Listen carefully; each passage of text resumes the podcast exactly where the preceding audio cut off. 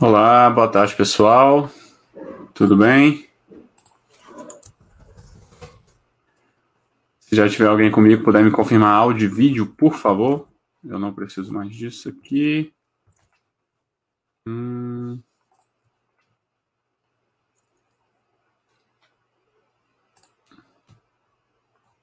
Se alguém puder me confirmar áudio e vídeo, por favor.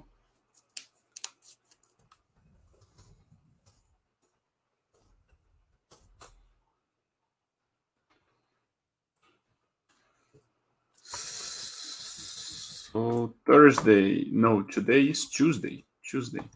Tuesday.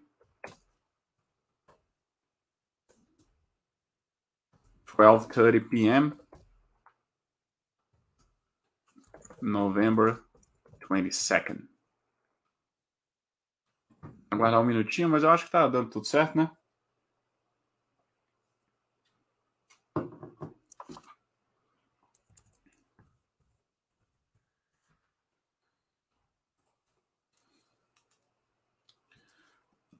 Hoje, já deixa eu compartilhar aqui também, que eu vou estar compartilhando a tela. Ah, não.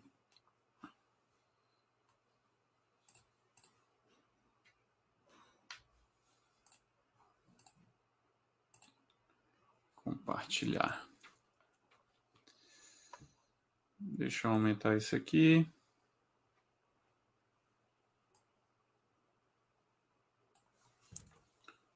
Beleza. So, guys, Tuesday, 12:30 p.m., November 22nd. Uh, the World Cup has started. Ha- have been three days. Uh, let's see. No one has confirmed your audio and video, but uh, I guess it's okay if you guys can can tell me about anything here.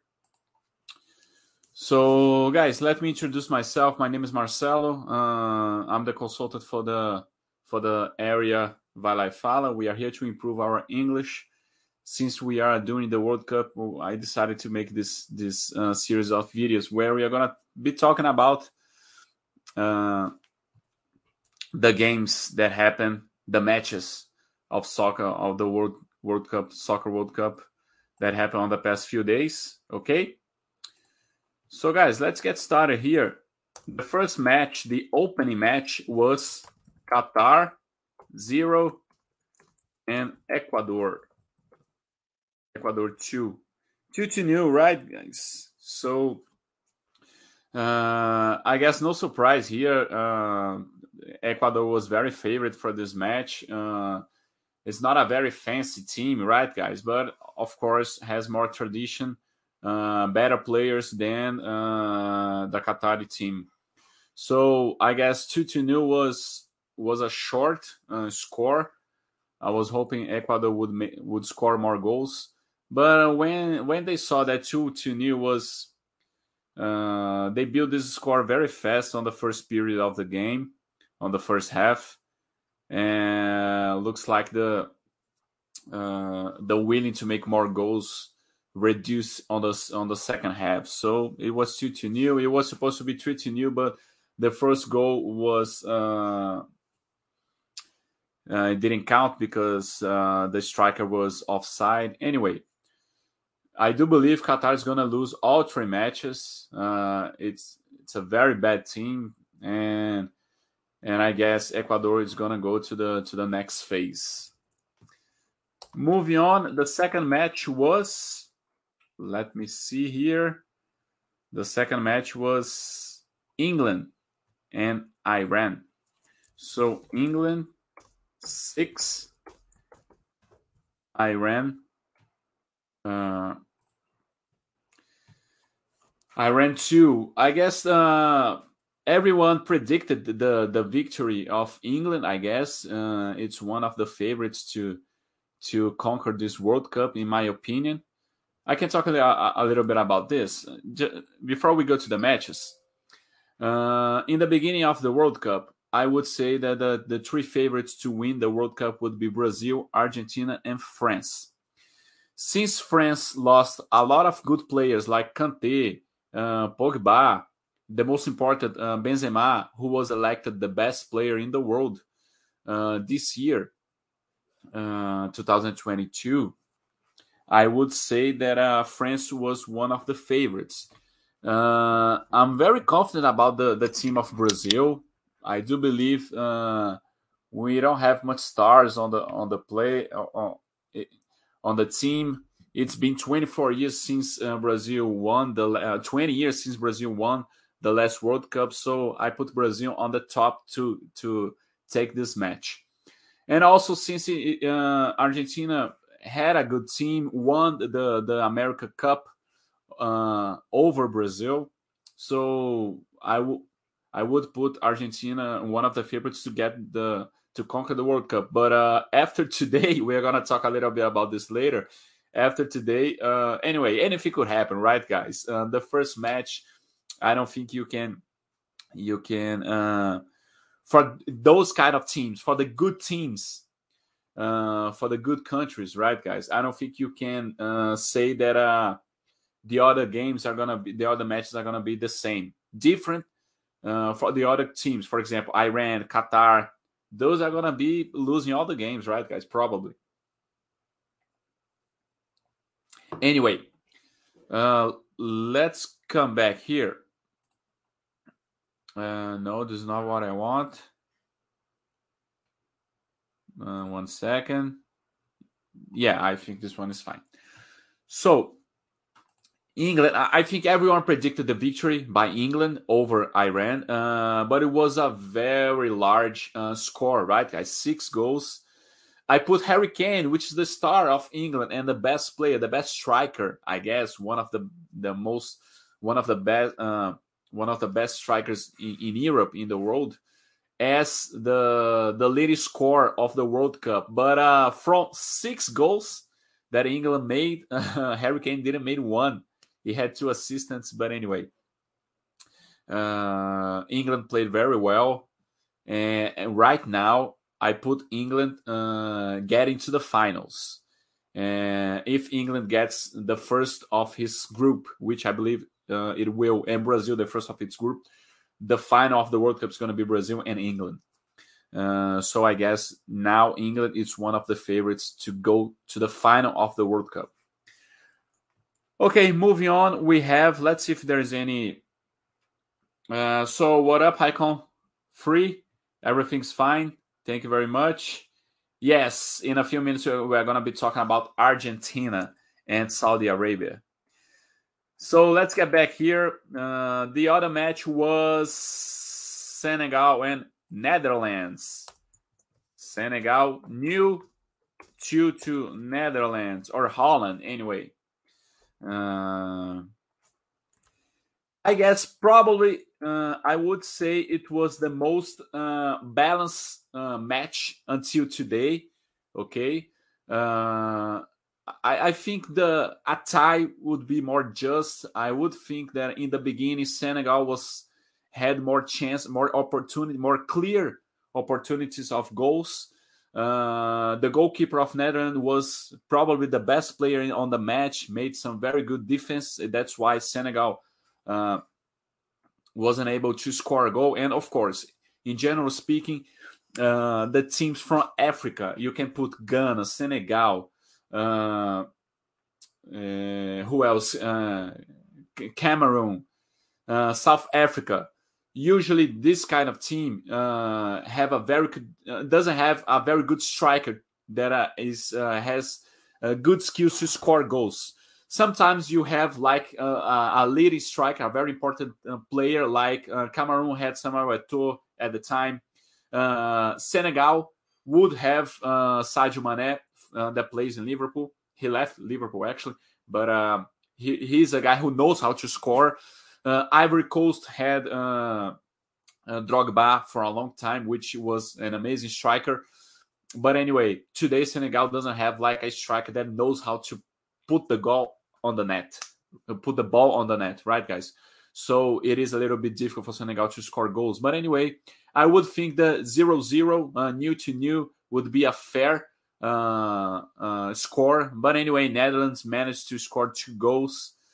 So probably Netherlands will be the first one of this group, and Senegal would have to decide with the other ones.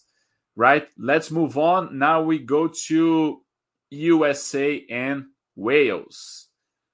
So uh, one oh, Wales, one and one USA to be honest, uh, how can I put? I like I said, I guess. Let me go back here a little bit. Like I said, uh, Senegal and Netherlands, I, I would think was the most balanced uh, match, but I think it was a good match. I thought it was a good match. Uh, of course, not a very very high technique, uh, uh, technically speaking, but it was a good match to watch. on the other hand, Wales and the USA I think it was a terrible match. Uh, both teams uh, entered on the field on the match to get a tie, in my opinion. Okay. Uh, Wales was playing too much on the defense, and what um, brought the team of the USA uh, on his field. And the USA managed to score the first goal, uh, one to nil. Uh, the the striker who made the goal was Weah, was the son of George Weah, who was a very famous player on the 90s. He used to play for Milan, uh, a very famous team from Italy. And in 1995, George Weah was uh, considered the best player in the world. 1995. And today, George Weah is the president of the country, Liberia, and his son is uh, is playing for the US USA team. Anyway, in the in the end, uh, to be honest, uh, okay, so in the second half, Wales got a, a, little a little bit of body and was playing better than US on the second half. And there was a penalty, right? There was a penalty kick. I think a stupid, a stupid play by the defense, by the defender. Uh, it was a righteous penalty, and, and Bale scored very well. Uh, he's the star of the, the the Wales team, and and it was a tie, one to one. Anyway, uh, Wales and USA. Who would won? Uh, the winner of this match probably would be uh, was the most important match to go to the second phase. Now, probably it's gonna depend on how much um, on the how can we say this the the deficit of the goals or the it's gonna depend on the score uh, between the game with England and how much how much goals you're gonna make against Iran because I do believe Iran is gonna lose all the matches. Uh, moving on, we had this was all yesterday, right, guys? So we start actually uh, Qatar and Ecuador was Sunday. Yesterday was the three last matches that we talked about. So today, now we go to one second. Uh, we go to Argentina. Argentina one and Saudi Arabia two. Was a surprise of the day, I guess, from this beginning. Argentina. Uh, before we go back here, let me let me see the comments. Uh, Haikon Third is is asking if I watch all the matches. Uh, yesterday, yes. Sunday and Monday, yes. I watch all the matches.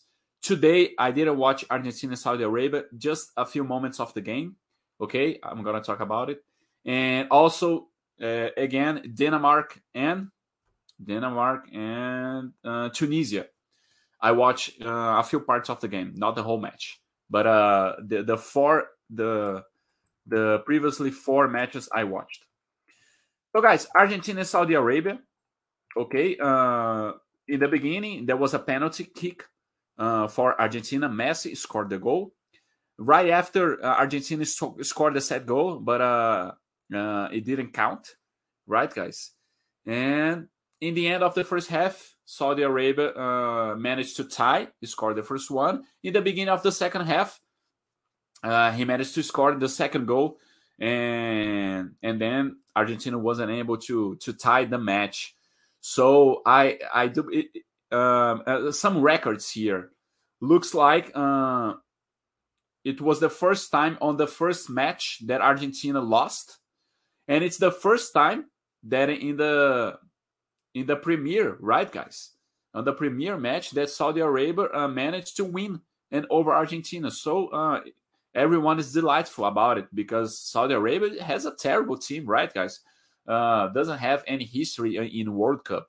Of course, they managed to go to many World Cups, uh, but uh, it was always uh, losing all the games. Uh, I remember it was all uh, big scores.